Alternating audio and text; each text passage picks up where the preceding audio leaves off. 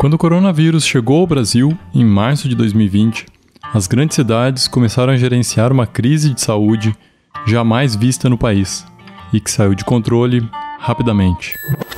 O Amazonas está entre os cinco estados brasileiros com mais casos de Covid-19. E agora, o avanço da doença preocupa no interior. É, foi muito difícil. É, nós recebemos o comunicado no dia 17 né, de março. Nós íamos ter que parar as aulas porque nós estávamos com a pandemia, né, tinha chegado no nosso estado. E a pandemia ela chegou muito forte no nosso estado, como ela está muito forte no nosso estado. E naquele momento foi um momento assim que a gente olhava um para o outro e fazia o que fazer. Essa é a professora Yolanda Miguel da Silva.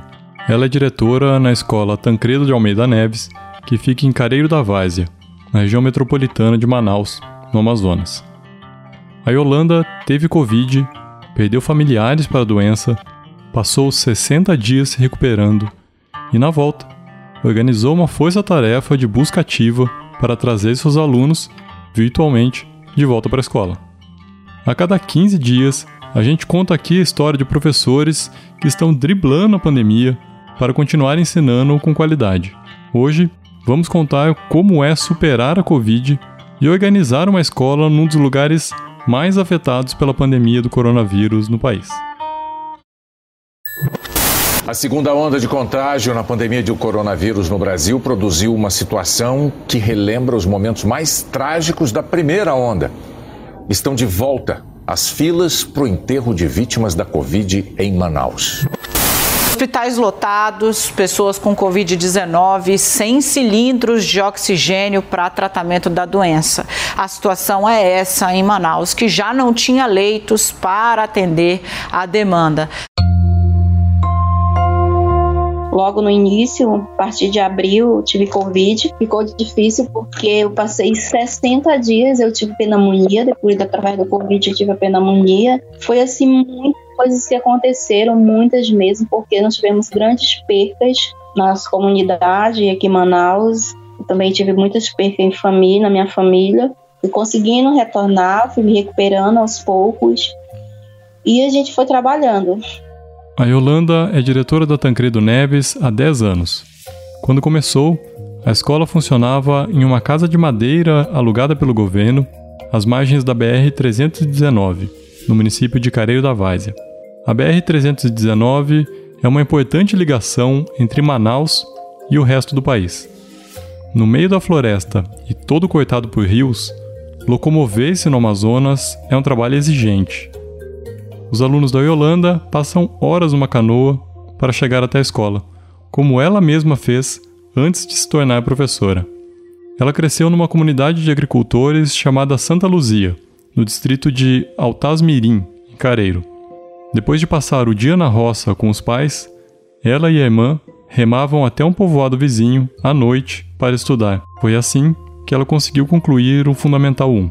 Nós estudávamos à noite, nós trabalhávamos eu e minha irmã na agricultura, juntamente com meu pai, e nós remávamos a remo na canoa, que aqui no Amazonas nós utilizamos muito a canoa, e nós remávamos uma hora e vinte minutos para chegar nessa escola à noite. Nós estudávamos com uma luz de bateria, porque na comunidade não tinha energia, e a nossa professora ela nos dava aula à noite, né, com uma, uma lâmpada, a bateria. Anos mais tarde, a Yolanda deixou a comunidade para estudar na sede do município, onde cursou o segundo grau e o magistério. Assim que se formou, ela voltou para lecionar na comunidade em que cresceu. Yolanda foi professora por anos, virou coordenadora pedagógica e há 10 anos é diretora na Tancredo. Hoje, ela diz que se reconhece na história dos seus alunos, que tem uma trajetória parecida com a dela. Eles vivem muito o que eu vivi né? Comunidade rural, ribeirinhos. É, num período de seis meses eles estão totalmente com as casas alagadas e depois de seis meses o rio seca, fica sem transporte e há uma necessidade de eles andarem né, por terra né, e depois pegarem uma rabeta, que nós chamamos uma canoa, e chegar até a escola. Eles têm muita dificuldade. A vida deles é muito parecida com a minha. O público da Tancredo é bem diverso. Uma parte dos alunos vem de comunidades rurais afastadas, algumas sem energia elétrica e bastante afetadas pelo ciclo das águas. Mas a maior parte vem de uma comunidade vulnerável construída às margens do rio Amazonas, a 15 minutos da escola. A região é marcada pela pobreza e pela violência. É um lugar de passagem de trabalhadores do porto e famílias que não conseguem se manter em Manaus. Os alunos que moram lá vieram de outras comunidades, de outros estados e até da Venezuela. A diretora diz que a escola dela é muito importante para a região. A Tancredo funcionou até 2015 naquela casa de madeira alugada. Tinha poucas salas. Hoje atende 300 alunos. Hoje nós temos uma escola de recursos, uma escola equipada, né? nós temos mediação, te tecnologia dentro da escola, uma escola de alvenaria de 10 salas de aula, um laboratório de informática, laboratório de ciência, uma escola totalmente equipada. Nós estamos desde 2015, nós ganhamos essa escola, ela foi inaugurada em 2015. E então a escola Tancredo é essa escola, uma escola com sala de leitura, nossa escola, nós temos a PMC, então uma escola que nós, nós estamos equipando ela cada dia mais para ela ser uma escola moderna, uma escola que venha ser uma das melhores escolas do município de Careiro da Várzea. Esse é o nosso sonho, né? A família da Yolanda não mora em Careiro. Toda semana ela pega o barco na segunda e volta na sexta para Manaus. A professora acredita que foi numa dessas viagens que ela teve um encontro inesperado.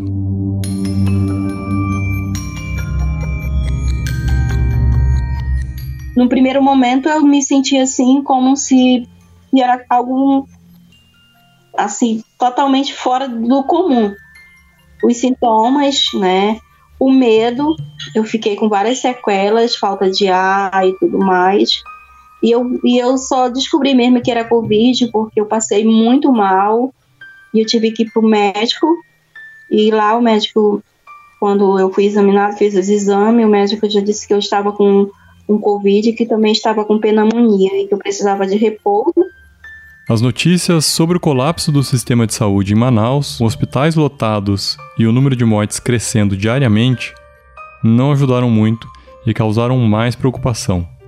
Então me deu medo. Eu posso dizer a você que me deu um medo muito grande, né, de, de, de perder a minha vida, de deixar a minha família, meus filhos deixar tudo, porque você não tem. Você fica sem chão. Não sei se você já teve, mas quem tem Covid, principalmente aqui no nosso estado, que já morreu muitas pessoas, e como eu já tinha perdido pessoas na minha família e continuo perdendo, é, posso dizer para ti que teve um momento que eu fiquei em pânico, né? Que eu achava que não ia conseguir.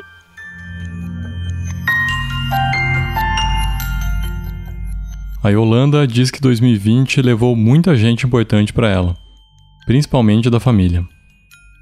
No mês de julho, eu perdi na, a irmã da minha mãe. Eu acompanhei ela de perto, assim, porque eu já tinha tido Covid, então ela precisava, ela era cadeirante, a minha tia, morava no município chamado Manaquiri. Então a família dela teve ela, o esposo e duas noras. Dessa família, morreram três no mês de julho.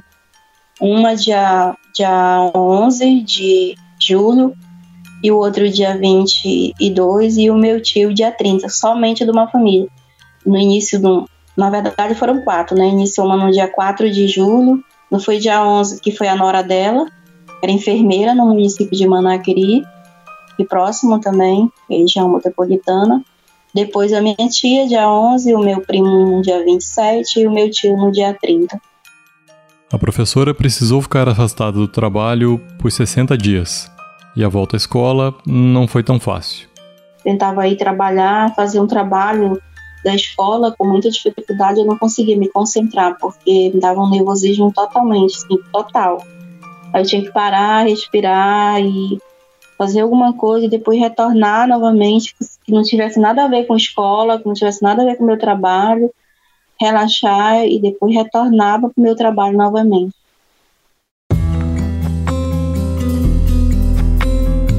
Na volta ao trabalho, depois de meses afastada da direção e com o ensino remoto já acontecendo na escola, a Yolanda percebeu que a taxa de retorno dos alunos estava muito baixa. Os alunos participavam pouco o medo dela era de que todas as dificuldades que eles tinham para estudar pudessem romper o vínculo com a escola. No meio da pandemia, nós tivemos que ir até a escola, eu e, e alguns professores que é, me motivaram, né, me deram força que a gente precisava criar novas estratégias para conseguir alcançar os nossos alunos que nós estávamos perdendo eles. Eles estavam totalmente distantes, era muito difícil e os pais também sentiram muita dificuldade em acompanhar os filhos e muitas das vezes eles não entendiam realmente o que estava acontecendo. E isso tornou o nosso trabalho muito difícil. Com a pandemia no ápice, entrar em contato com esses alunos para fazer a busca ativa exigiria um esforço dobrado. Os professores se dividiram em equipes e ficaram encarregados de ir até as casas para levar material aos alunos que não tinham acesso à internet ou à TV. Nós fizemos assim, porque nós, uns são de, de rabeta, de rabetinha, que é uma, uma canoa que a gente tem aqui. Eles iam até as, a, se dividia dois, três, né, de rabeta, outros de carro, outros a pé mesmo. tem alguns que a gente tem que ir de carro na estrada da BR deixa o carro na BR, aí anda é, 20 minutos e pega um, uma outra canoa, um outro rabeto, para chegar até a casa desse aluno. Né? A gente vai. Outra gente vai na, na BR, os que é mais difícil acesso são os alunos que moram é, na zona rural mesmo, naquelas comunidades mais distantes onde não tem sinal de internet. Esse dá é a maior dificuldade que nós temos de chegar até eles. As dimensões do Amazonas criam dificuldades que vão além do transporte escolar que eu falei agora há pouco. A Tancredo precisava se preocupar com os alunos que não conseguiriam ver as aulas nem pela TV, porque não tinham energia elétrica ou o sinal não chegava. Alguns dos nossos alunos, eles moram em lagos. Aí esses alunos, eles não têm, não, não têm energia na, na comunidade que eles moram, no, então não tem energia e fica mais difícil ainda. E alguns alunos só têm só tem a TV. E nem todas as TV, né, elas, elas conseguem conectar né, o, o, canal que está passando a aula em casa. Aí vem o nosso desafio de preparar material. O resultado de todo esse esforço para chegar até os alunos veio no final do ano. A Yolanda viu as taxas de participação dos alunos irem de uns 60% para quase 100%. E aí nós tivemos que grande sucesso, porque o nosso número de alunos é, que a gente imaginava que ia ficar reprovado não ficaram, né? Nós tivemos um retorno de, de 97% dos nossos alunos. Foi maravilhoso, assim, eu fiquei bem feliz, muito feliz. Eu acho que isso, isso nos motiva bastante né, a continuar o nosso trabalho, a continuar realizando a, a, os nossos trabalhos na área de educação.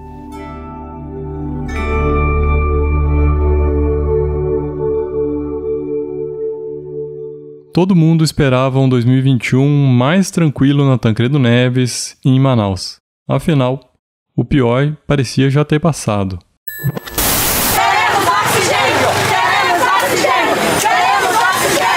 Manifestantes formam uma corrente humana para protestar em frente a um hospital de Manaus.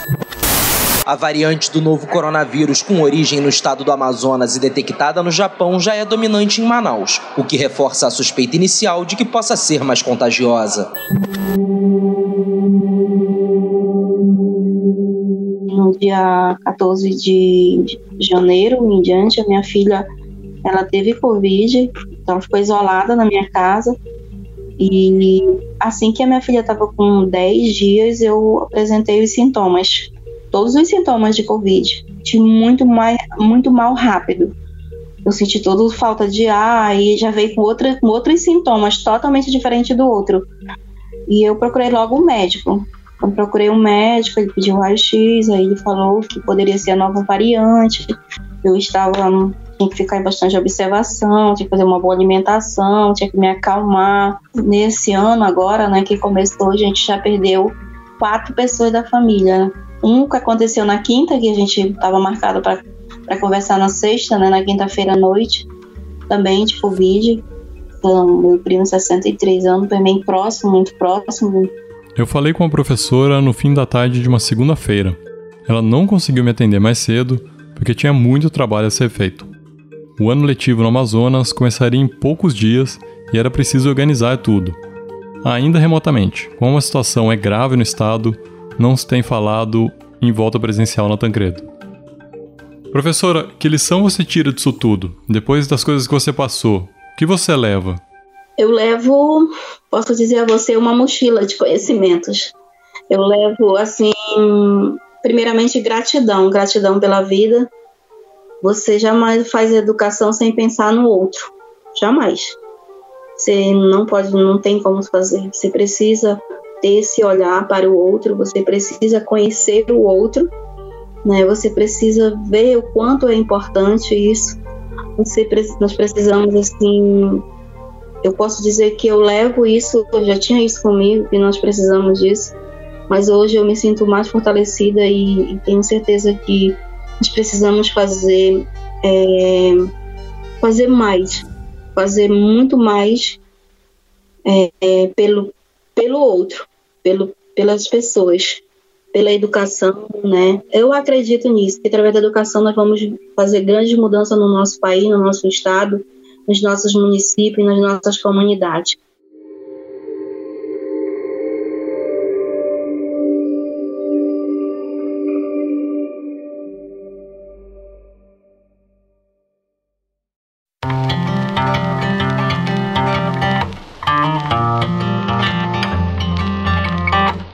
Esse foi Folha na Sala, o podcast da Folha para professores em parceria com o Itaú Social.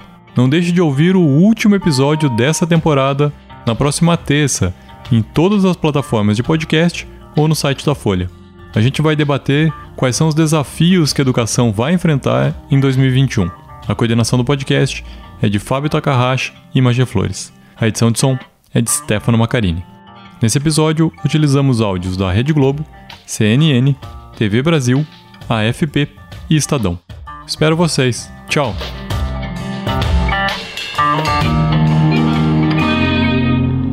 Para tecer uma educação de qualidade é preciso entrelaçar bons fios. O Polo, ambiente de formação do Itaú Social, valoriza os saberes, o diálogo e a troca de experiências. Conheça mais sobre o Polo em polo.org.br. Itaú Social.